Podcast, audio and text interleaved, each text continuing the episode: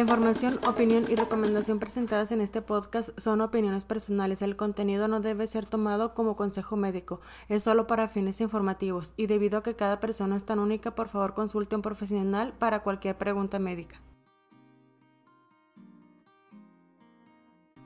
Hola, ¿qué tal? Bienvenidos a este nuevo capítulo de Trastorno Límite de la Personalidad.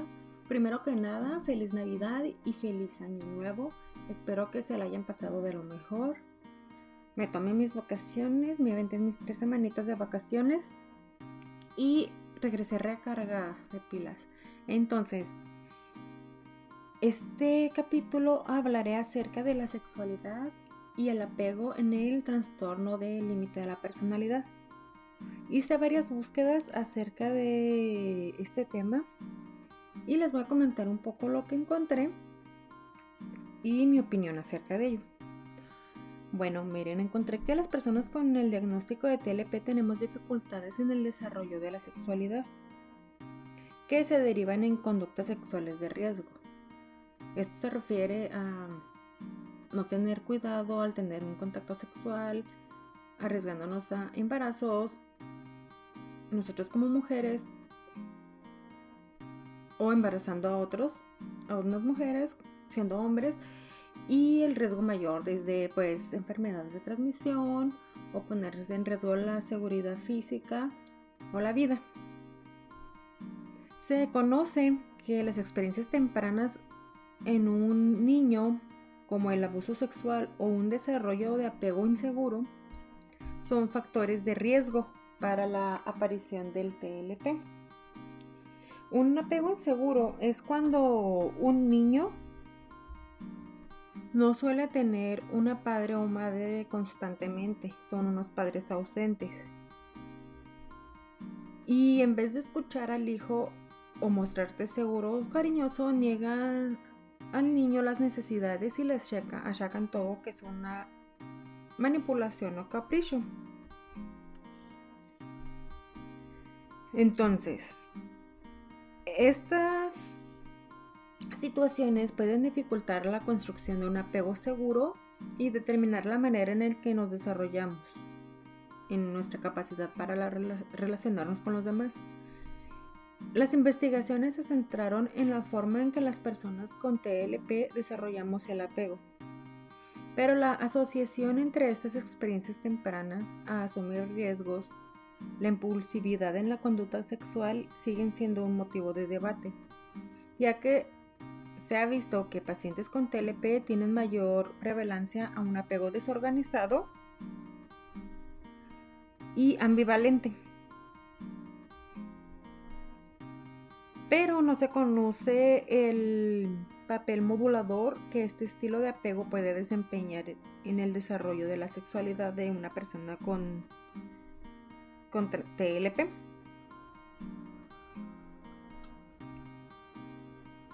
Encontré un estudio que según, de hecho en 2006, según un doctor llamado Chad Sanju, dice que dichos pacientes poseen una sexualidad fragmentada, infantil o preginetal. Además del contacto sexual, existe a través de sensaciones y emociones superficiales relacionadas principalmente con el tacto y el contacto con la piel, la superficie y las impresiones visuales. Pero pues bueno, por estos motivos es de interés clarificar la importancia del estilo de apego que se ha desarrollado sexualmente en el TLP. Dentro de los tipos de apego más común que se presentan en un paciente con TLP el apego inseguro es el, de mayor facilidad, es el de mayor presencia. Y se relaciona con la insatisfacción sexual y la incapacidad de mantener compromisos o dependencia en las relaciones amorosas.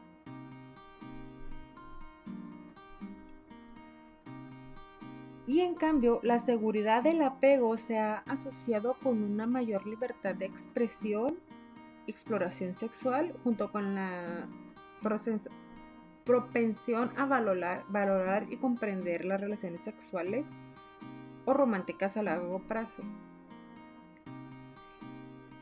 pero al contrario, con un apego evitativo, se ha vinculado con una reducción de la intimidad y el uso de la sexualidad para mantener una distancia emocional con tu pareja o el control sobre ella. Bueno, encontré que se considera que el apego inseguro es un aspecto nuclear en el TLP debido a las dificultades interpersonales que experimentamos junto con intensos temores al abandono.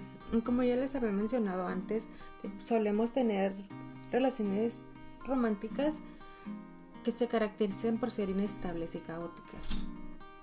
Bueno, como conclusión de estos diferentes estudios e investigaciones que encontré, les puedo decir que las personas con TLP iniciamos las relaciones sexuales a edades más tempranas que la población en general, que mostramos mayor prevalencia a un comportamiento sexual de riesgo en especial.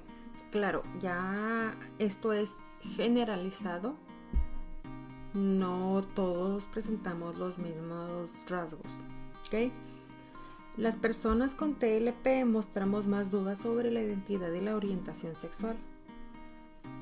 Mostramos tasas más altas de impulsividad sexual, mayor número de parejas sexuales, mayor apertura a relaciones esporádicas y más problemas para tener relaciones amorosas que la población en general. Otro es que el estilo de apego inseguro es nuclear en este trastorno y que los estudios difieren entre sí entre si es un apego desorganizado o ambivalente, pero ya dependería de cada paciente.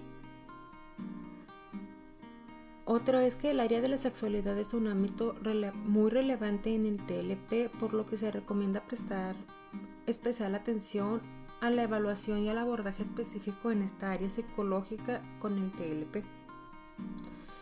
Además, de involucrarse en relaciones sexuales imprudentes o impulsivas, un paciente con TLP, hay evidencia de que las personas con este trastorno somos más propensas a la promiscuidad sexual. Que esto es muy diferente al sexo impulsivo. La promiscuidad es el acto de tener intencionalmente múltiples parejas sexuales, al contrario que sexo impulsivo que es tener sexo casual solo por capricho. Una posibilidad es que utilicemos el sexo para combatir los sentimientos de vacío que están asociados con nuestro trastorno y cuando sentimos este vacío, este entumecimiento, solos o aburridos, el sexo puede generar respuestas emocionales positivas. Mientras que otros estudios han demostrado que un, un aumento en el comportamiento sexual de personas con TLP, también hay evidencia que algunos realmente evitan el sexo. Las personas con TLP corremos más riesgos de participar en actos impulsivos cuando experimentamos respuestas emocionales intensas o el alcohol u otras sustancias están involucrados. La tristeza intensa, el miedo los celos o las emociones positivas también pueden llevar a una sexualidad impulsiva. Miren, todas las investigaciones distan mucho de ser concluyentes y particularmente con los hombres con TLP ya que son muy escasas las investigaciones. Pero encontré que hay evidencia que sugiere que las personas con TLP podemos experimentar una variedad de dificultades sexuales y es probable que el impacto de los síntomas en el sexo varíe mucho de persona a persona y toman formas muy diferentes.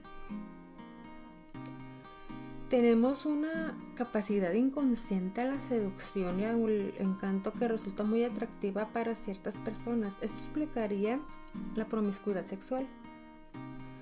Cuando se une a la falta de control de impulsos y al sentimiento de vacío, también el temor al compromiso, debido a que nos aburrimos de la cotidiana y de la rutina, las relaciones ocasionales es donde podemos satisfacer todas esas necesidades o impulsos.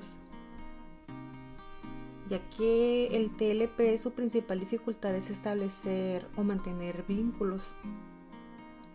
Al igual que reconocer y regular emociones, Así que es muy importante que tengamos todo esto en cuenta para poder saber cómo proceder y encontrar una mejor forma de de estar mejor con nosotros mismos según sea nuestra situación. Encontré también que hay terapias sexuales para poder reconocer características y saber si es necesaria una terapia, la cual debe ser con un profesional especializado y que si tienes una pareja estable, mm, eh, a esa terapia sería importante que acudieran los dos. Ya todo dependería de, de, ti, de cómo has desarrollado tu trastorno, de cómo lo has manejado. Pero miren, todos estos estudios están hechos en personas que dentro de las características del trastorno tienen muy marcado este aspecto de la sexualidad. Recuerden que no todas las personas con TLP tenemos todas las características marcadas o no todas predominan en nuestras vidas. Y ya en pleno siglo XXI el sexo no tiene por qué ser escandaloso ni poner como si fuera malo o lo peor del mundo, ya que el sexo es una actividad muy placentera y tiene muchos beneficios. Te ayuda a quemar calorías, potencia a mejor, tener un mejor sistema inmune, fortalece tu corazón regulando la presión arterial, mejora la piel, el cabello, ayuda a prevenir cáncer de próstata en los hombres. Encontré que hay un estudio que para los hombres eyacular al menos 21 veces al mes protege contra el cáncer. Entonces también en eso ayuda a tener relaciones sexuales, ayuda a mejorar la fertilidad, reduce la sensación de diferentes dolores, como el dolor de cabeza o dolores musculares. Así que, amigas, ya no hay pretexto. Previene el estrés. No sé si se han fijado que después de tener relaciones sexuales se sienten más tranquilas, más relajadas, más contentas. Entonces, esto es uno de esos beneficios. Mejora el sueño, mejora la autoestima porque al sentirse uno deseada se siente más tranquila con uno mismo. Es un antidepresivo natural, teniendo las medidas de seguridad necesarias, es lo que lo mejor que puedes hacer para salir de una depresión. Claro, no es lo único, ¿verdad? Y también encontré que ayuda a curar la gripe. Entonces, el sexo es, es bueno, no hay que ponerlo como si fuera lo peor del mundo. Ayudan muchas características. Pero si tú crees tener un problema respecto a esto, que seas muy impulsiva y que te hayas puesto en situaciones de riesgo solo para tener sexo, es recomendable que hables con tu terapeuta para que te ayude a mantener eso bajo control porque lo que lo último que queremos es terminar dañados.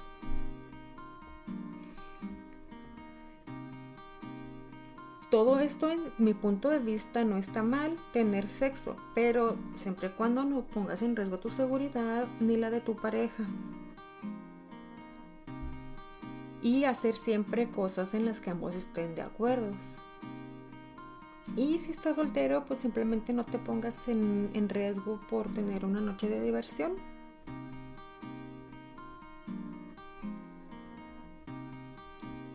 Así que, hombres, mujeres, disfruten su vida, disfruten de su sexualidad. No tiene por qué ser todo malo. Así como no todo es bueno. Pero Espero tomen en cuenta todo lo que les dije y lo comenten con su terapeuta. Si no están acudiendo con uno, no duden en comunicarse conmigo para ayudarles a buscar alguno gratuito en la zona en la que se encuentren. No soy una profesional, pero puedo ayudarles con eso. Espero que tengan un lindo día, una linda semana y nos vemos en el siguiente. Bye.